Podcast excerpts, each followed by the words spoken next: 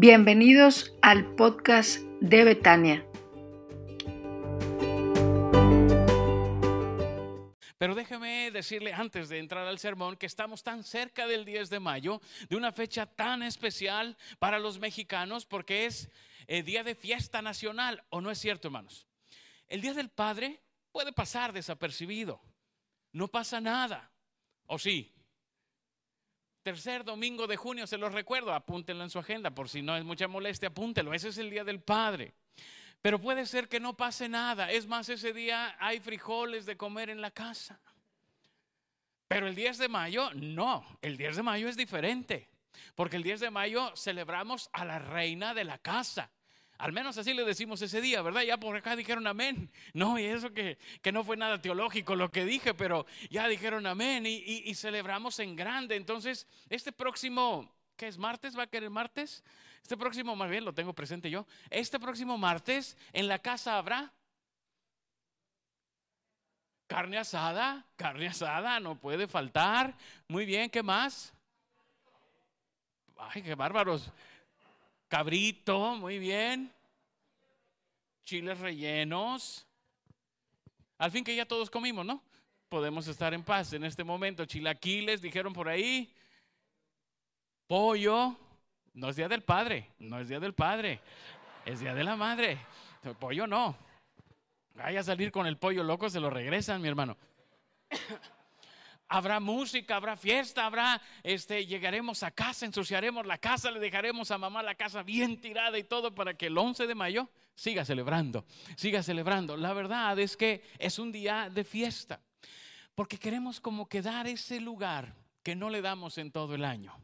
Como que queremos compensar un poco de lo que no se hace en el año. Como que queremos darle un trato un poco más equilibrado porque sabemos que trabaja mucho. Jesús tenía en mente a las mujeres, hermanos. Y es algo, recuerde que esta serie de son cinco mensajes sobre mujeres poco conocidas de la Biblia. Y escogí a esta viuda porque Jesús hace una obra maravillosa en ella. Mire, quiero que vaya conmigo al texto para que veamos cómo es que Jesús bendice la vida de ellas y cómo puede bendecir a las mujeres hoy en día. Pero, hermanos, es un mensaje que si bien habla de una mujer y va especialmente hablando para las mujeres esta mañana, pero lo predico con lentes bifocales.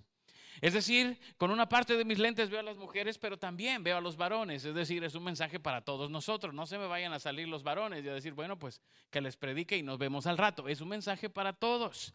Quiero que vaya conmigo al texto y veamos esta vida silenciosa de esta mujer. Lo primero que el evangelista Lucas describe es una mujer sin esperanza. Una mujer sin esperanza. Y lo, primero que yo veo ahí es lo que dice el texto. Poco después Jesús fue con sus discípulos a la aldea de Naín y una multitud numerosa lo siguió. Cuando Jesús llegó a la entrada de la aldea salía una procesión fúnebre. El joven que había muerto era el único hijo de una viuda y una gran multitud de la aldea la acompañaba. Dos cosas veo en el texto. Esta es una mujer sin esperanza con todo en contra con todo en contra.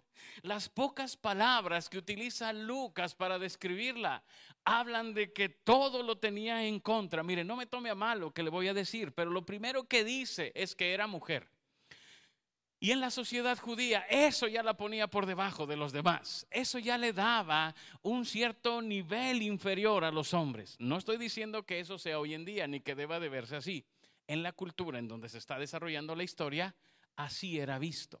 En unas pocas palabras, Lucas va a describir la tragedia, porque dice que era una mujer. Los, judíos le daban gracias a Dios por no ser gentiles, perros ni mujeres. O sea, con eso se da una idea de, de, cómo lo está situando Lucas. Así es que empieza diciendo, esta mujer tenía todo en contra porque era mujer. Después, ¿qué otra palabra usa para describirla? Tienen ahí sus Biblias viuda, viuda. Y el problema no es que no tuviera el marido, sino que la muerte siempre se consideraba como que Dios estaba castigando un pecado, una falla espiritual o moral. Entonces le decían, si tu marido se murió es porque algo hiciste. Uy, hermanos, cuánta viuda habría. No, no, si, si eso funcionara de esa manera. La verdad es que no funciona así, pero ellos lo pensaban. Así es que ya tiene dos puntos en contra. Primero era una mujer y luego una mujer que en algo había fallado Y por eso era viuda. Por eso era viuda. Ahora, no solamente dice Lucas eso, ¿qué más dice de ella en el texto? Su único hijo acababa de morir. Su único hijo acababa de morir. Entre las cosas que podemos este, también inferir es que era gentil, era de Galilea, muy, probable era, muy probablemente era gentil. Así es que peor tantito, mujer, viuda, gentil. Hermanos, ya no le podemos seguir poniendo cosas para abajo. Quizás lo único que faltó ahí decir es que le iba a ay, perdón, que le iba a cualquier equipo de fútbol que no nos gusta, iba a decir en la América, pero no, no porque aquí hay gente que le va. Entonces, que le iba a un equipo despreciable, ya era lo único que le faltaba. Todo lo tenía en contra. Todo lo tenía en contra esta mujer. Parece que es una mujer sin esperanza. Ahora, si eso fuera poco, Ahora sí, es una mujer sin ánimos para seguir. Y eso es lo segundo que quiero decirle. Una mujer sin ánimos para seguir. Porque dice que su único hijo había muerto. La muerte en toda circunstancia es difícil. Pero la muerte de un hijo dicen que es de las más dolorosas, la que nadie quiere experimentar. Decimos que ni siquiera hay una palabra para hablar de alguien que pierde un hijo, pues que cree que sí la hay. Es huérfilo. El padre que pierde un hijo se le llama huérfilo. Pero yo sé que no la había oído usted, ni yo tampoco. Por eso decimos que no existe. Esa sería la palabra correcta para hablar de alguien que pierde un hijo. No sé si se llame así o no, pero lo que todos están de acuerdo es que es de los duelos más difíciles y dolorosos de sobrellevar. Si esta mujer ya tenía bastante con lo que describimos, ahora llega a un punto peor su única esperanza de subsistencia, su único hijo, acababa de morir. No se dice por qué, no se dice cómo, simplemente acababa de morir. Déjeme hacerle una pregunta, hermana.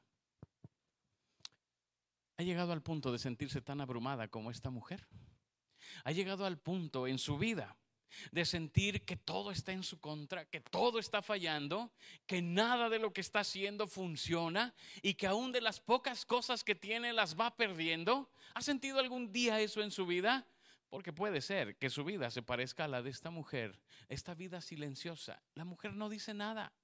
Seguramente iba llorando, pero como muchas de ustedes, con una carga en su corazón, sintiendo todo esto todo esto negativo y aparte lo poco que tenía su hijo muerto. Iban en la procesión. Dice que una gran multitud le seguía, pero seguramente a ella no le importaba nadie de los que estaba ahí. Si usted ha tenido la experiencia de, de perder a un ser querido, sabrá lo que le digo. Yo recuerdo que cuando el Señor llama a su presencia a mi papá, yo era el presidente de la Federación de Jóvenes de ahí, de, pues, del Distrito Federal, de la Ciudad de México y del Estado de México. Entonces, muchos jóvenes llegaron al funeral. Muchos, yo recuerdo haber visto muchos, pero no los ubico. Porque está uno en el duelo, está uno en el momento tan difícil que no los ubico. Y algunos de ellos me decían después, no, yo estuve ahí contigo. Y yo decía, no, pues muchas gracias. Pero en ese momento no tienes mente para ver a todos. Estás pensando en una sola cosa. ¿Qué voy a hacer?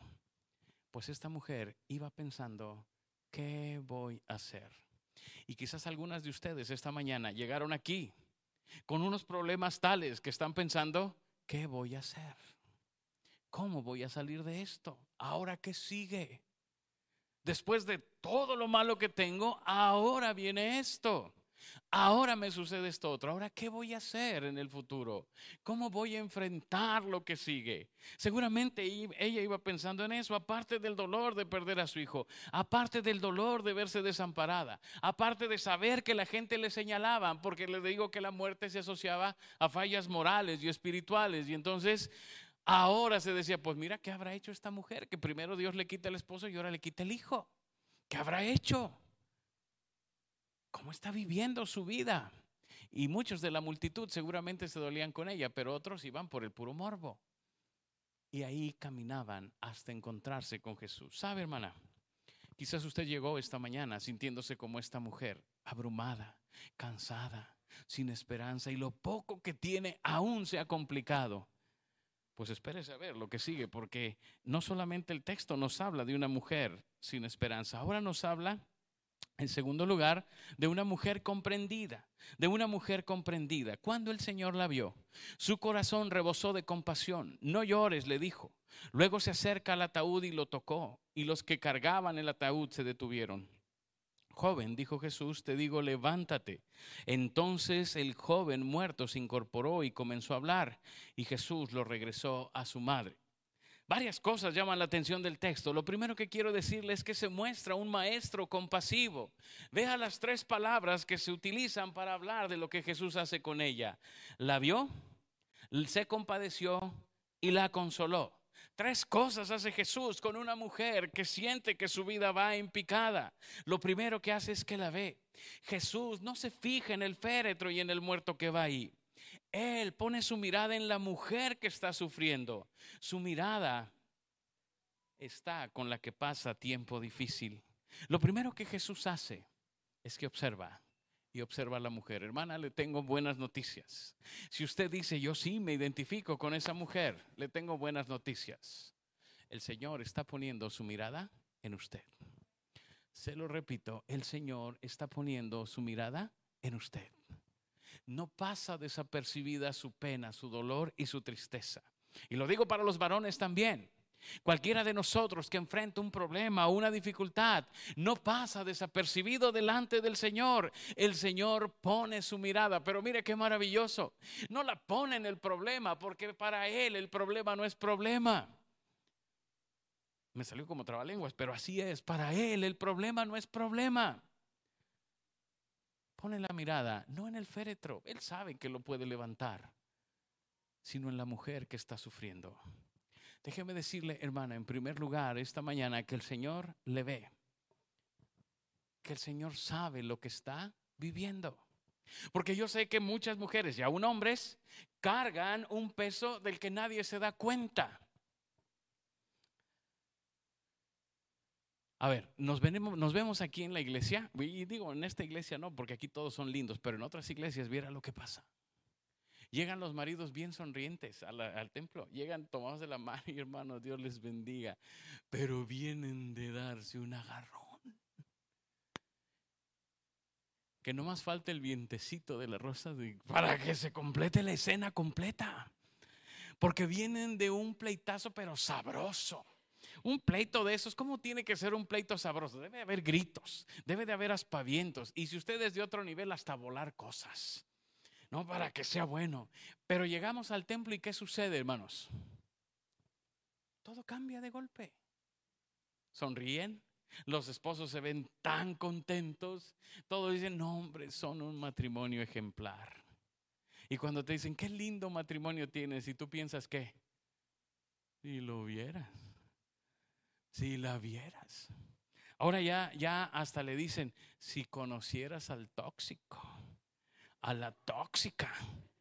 No, y, pero nos vemos tan bien y, y, venimos con el féretro cargando, traemos ahí el peso grande y lo venimos cargando, aunque la gente no se dé cuenta. Pues déjame decirte que Jesús sí se da cuenta y te mira y te ve y está atento a lo que vives.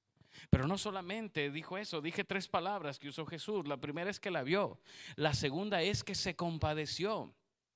Una fuerte emoción de quebrantamiento y dolor es sentido por Jesús. Es decir, Jesús empatiza con la mujer y siente lo que ella está sintiendo.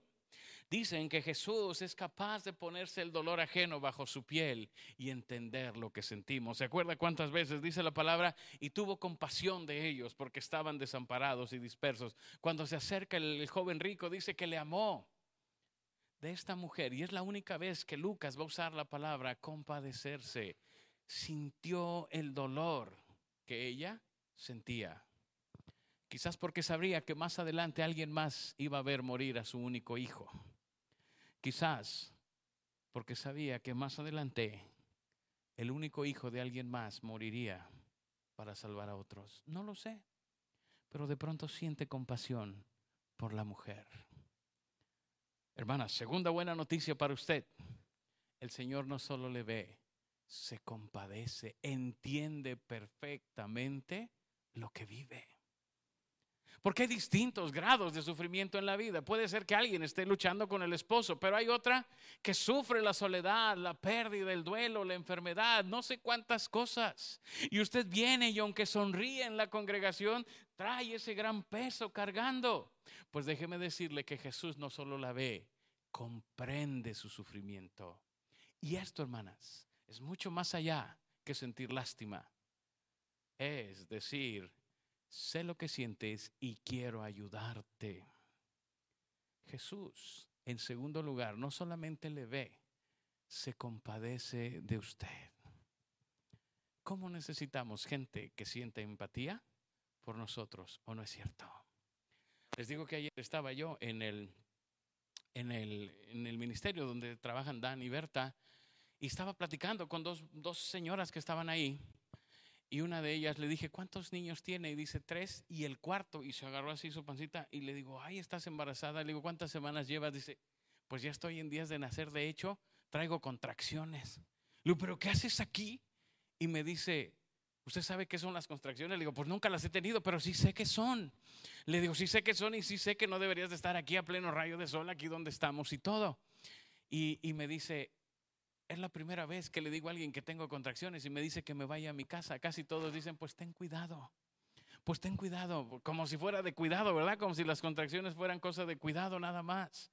Y le digo, bueno, yo no soy médico, le digo, pero estuve cerca de uno y, y sé lo que es eso y debes de irte a tu casa a descansar o a checarte o a hacer lo que tengas que hacer.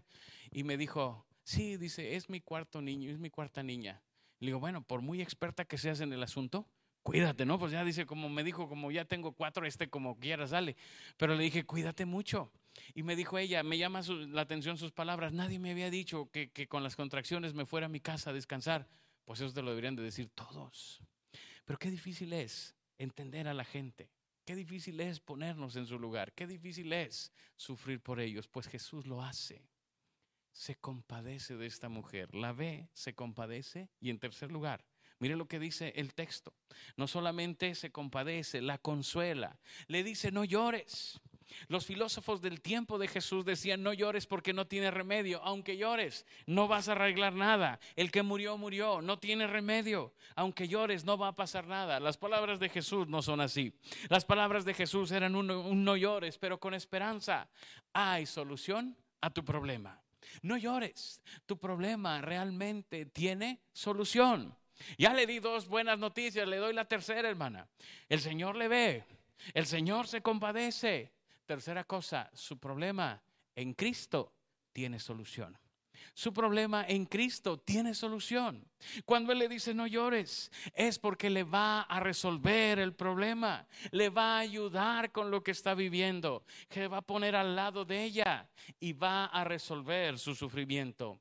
Esa es la buena noticia para las mujeres esta mañana. Jesús no solamente entiende, sino que es capaz y tiene poder para resolver las cosas. En segundo lugar, veo yo que esta mujer es comprendida porque se encuentra con un maestro compasivo, pero también con un maestro poderoso. Dice eh, que Jesús se acercó y tocó el féretro, y los que cargaban el ataúd se detuvieron. Joven, le dijo Jesús, te digo, levántate. Entonces el joven se incorporó y comenzó a hablar y Jesús lo regresó a su madre. La compasión es una actitud y no es un sentimiento. Es la habilidad de poner debajo de nuestra piel el dolor de los demás. Mire lo que hace Jesús.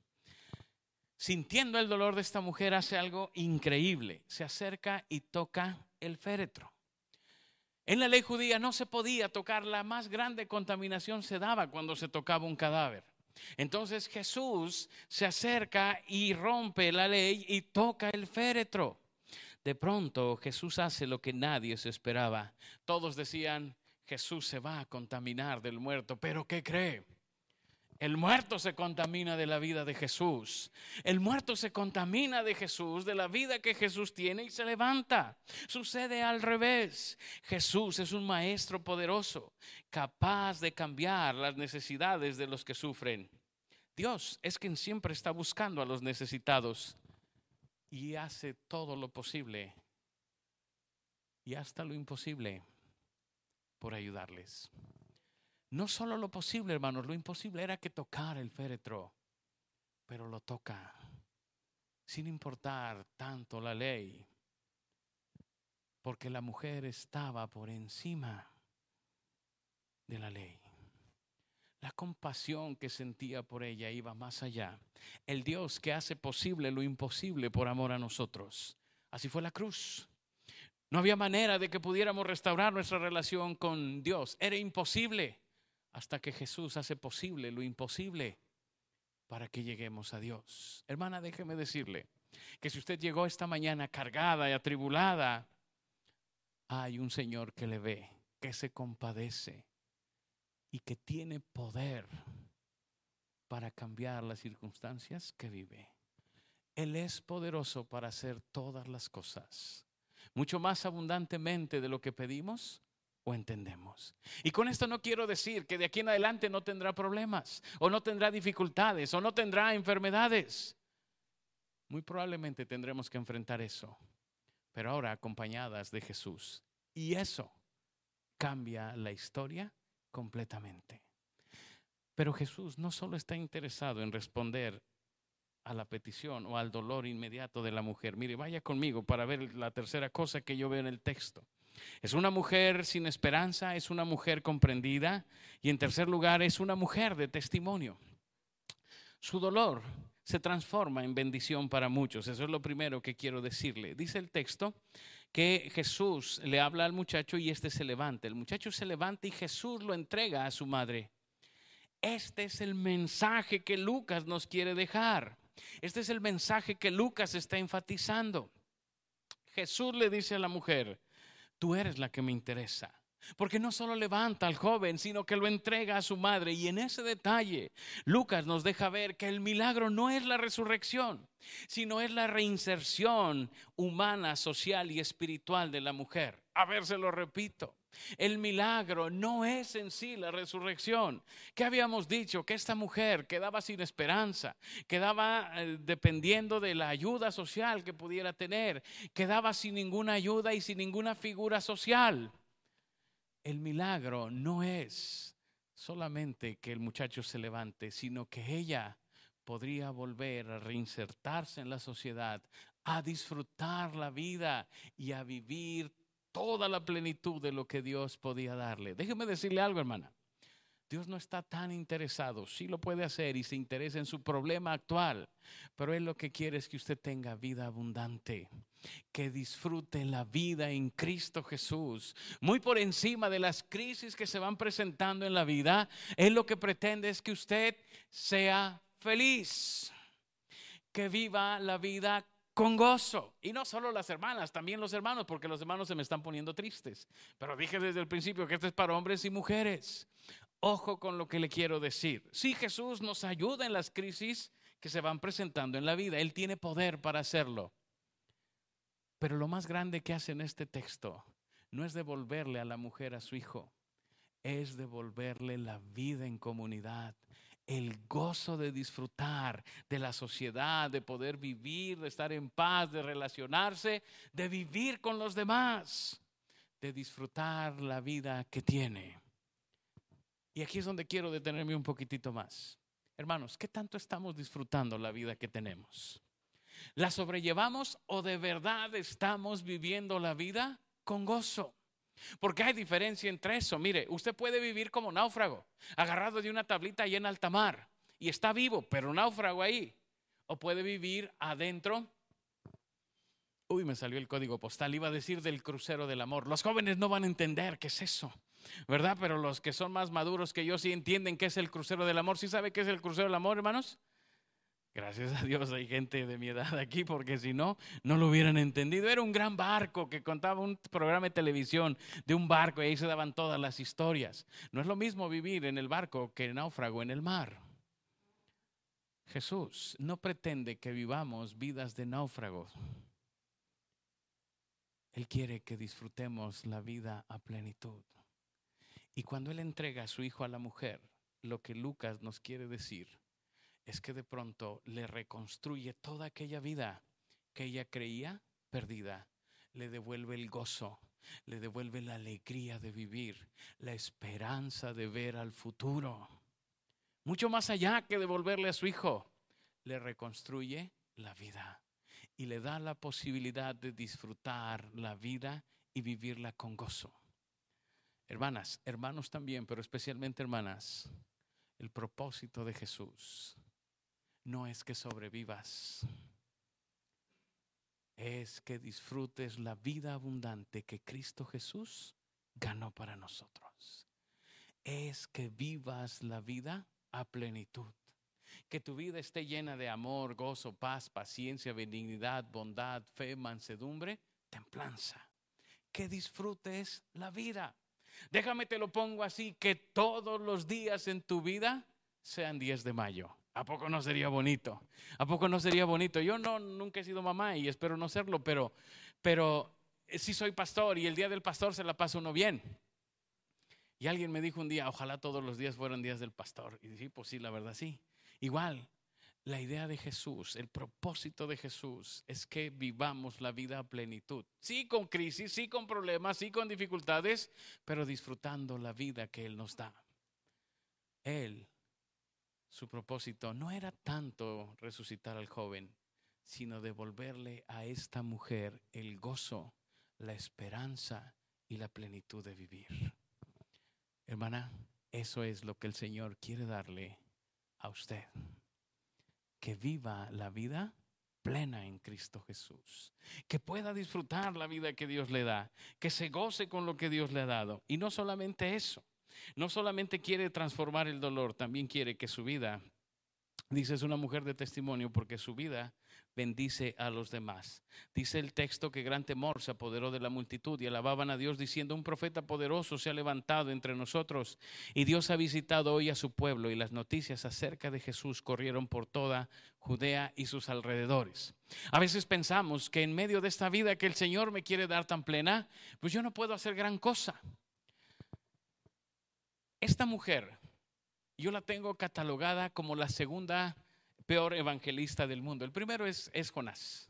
El primero es Jonás. Y la segunda es ella, porque dice que impactó su vida al pueblo. ¿Y qué dijo ella? Nada. No, no dice Lucas que haya dicho nada. Pero la vida que ella vivió, el suceso que tuvo, impactó a la comunidad de tal forma que la gente reconoció a Jesús. Entre ella y Jonás se están peleando el, trofeo al peor evangelista de la historia de la humanidad. ¿Se acuerda Jonás? En tres días, ni universidad destruida. Ahí se ven. Vámonos. No, hombre, ese sí era evangelista. Yo quisiera predicar un día así. Hermanos, si no se arrepienten, en tres días se mueren. Con permiso. Ay, a ver qué dice usted. Nos daría tan bueno el sermón. Jonás así predicaba. Y el pueblo se convirtió. Esta mujer no dijo nada. Pero déjame decirte algo, hermana. Tus experiencias, lo que vives transformado por el Señor, puede ser de gran bendición para muchos. Todo lo que has vivido hasta el día de hoy, transformado por Jesús, puede llevar a la luz a muchos que están en tinieblas. Nunca dice que la mujer haya hablado, pero voy a tratarle de explicar lo que pienso de esta mujer. Téngame paciencia con lo que le voy a decir. Allá en, la primera iglesia donde yo pastoreé, allá en la Ciudad de México, si uno caminaba a la esquina, así directo a la esquina, había una taquería. Muy buena taquería. Mi amigo sabe de cuál estoy hablando. Una taquería este, muy buena. Y estaba una calle de donde yo era pastor. Hermanos, eso es ministerio. Eso es bendición. El taquero, yo no sé cómo se llama, ya falleció el Señor, pero nosotros en los bajos mundos le decíamos el mudo. Porque ese hombre nunca hablaba, aunque sí hablaba, pero en los tacos nunca te hablaba. Tú le decías, eh, quiero dos sin cebolla, y te decía, bueno, nunca hablaba. Un día un hermano fue a buscar a su hija ahí a la taquería y me dijo, ¿dónde están los jóvenes? Y le dije, allá en la taquería del mudo. Y llegó a la taquería y le dijo, oiga, esta es la taquería del mudo y le das el Señor. Y dice que vivo era el Señor y él decía que no era el mudo. Bueno, yo creo que esta mujer, cuando le decían, oye, ¿no que se había muerto tu hijo? Ella nomás le decía. Y señalaba a Jesús, porque Lucas no registra que haya dicho nada. A lo mejor le decían la muda. No era muda, pero a lo mejor le decían porque nunca habló. Y le decían, oye, pues no que había muerto tu hijo. Y ella volteaba y señalaba a Jesús. Y la gente decía, gran profeta se ha levantado entre nosotros. Porque hermanas, todo esto que parece tan malo en las manos de Dios puede ser transformado para bendición y testimonio de otros. Este Jesús te ve, se compadece y consuela en tu dolor, pero además transforma la vida de soledad a comunidad, de sin futuro a un futuro de esperanza, de no hablar a evangelista puro. Él es capaz de hacerlo. Cierra tus ojos, inclina tu rostro, vamos a orar al Señor. Vamos a orar al Señor. Y especialmente mis hermanas que están aquí, por la cercanía al, al Día de las Madres, pero también los varones que estamos aquí. Podemos, por medio de la palabra del Señor, comprender que sea lo que sea que estemos viviendo, Él no es indiferente, Él nos ve. Él se compadece y nos consuela. Y Él quiere darnos vida plena, más allá de resolver nuestros problemas, de sanar nuestras enfermedades, que lo puede hacer. Quiere darnos vida abundante. Quiere darnos una vida útil, una vida con esperanza. Él quiere trabajar en nuestras vidas con poder y transformarlas para siempre. Cierra tus ojos, inclina tu rostro y vamos a orar al Señor. Y si esta mañana tú llegaste cargado, cargada a este lugar, en Jesús hay esperanza. En Jesús hay transformación de vida para siempre. Señor, es a ti a quien necesitamos. Eres tú quien nos busca. Eres tú quien nos ve, quien se compadece, quien consuela en nuestras dificultades. Y por eso venimos a ti, Señor. Pues a quién iremos si solo tú tienes palabras de vida eterna. Te necesitamos como aquella mujer. Necesitamos que transformes nuestras vidas que aún, Señor, de lo triste, lo malo que podamos vivir, tú lo puedas transformar en bendición. Por eso, Señor, te pido que trabajes poderoso en nosotros, que nos bendigas, que nos ayudes, que nos sostengas. Quiero invitar a todas las mujeres que se pongan de pie, por favor.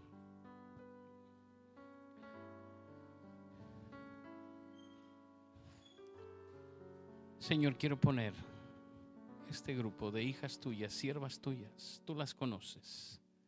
Sabes, Señor, la carga que hay en sus corazones. Sabes las dificultades que enfrentan. Sabes de sus necesidades, de sus problemas, de sus enfermedades.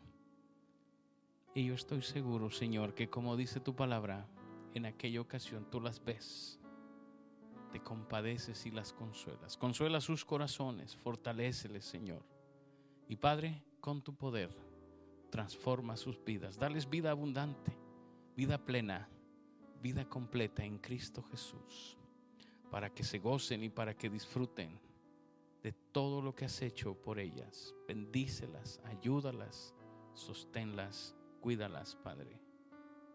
En tus manos las ponemos. Nos ponemos todos de pie. Gracias Señor por este tiempo. Gracias por el gozo de servirte, de adorarte, de meditar tu palabra. Llévanos en paz, Señor. Que tu ángel acampe alrededor nuestro y nos defienda. Y que esta semana, Señor, podamos verte, podamos escucharte, podamos, Señor, sentir tu presencia en nuestros corazones. Y podamos, Señor, disfrutar la vida que compraste con tu sangre preciosa en la cruz del Calvario. Que podamos, Señor, disfrutar la vida abundante que nos diste en Cristo Jesús. Bendícenos, Señor, ayúdanos, sosténnos con tu mano poderosa. Y Padre, que la próxima vez que tu iglesia se reúna, podamos contar cuán grandes cosas has hecho en nuestra vida. Llévanos en paz, bendícenos, ayúdanos y guárdanos. Te lo pido en Cristo Jesús. Amén.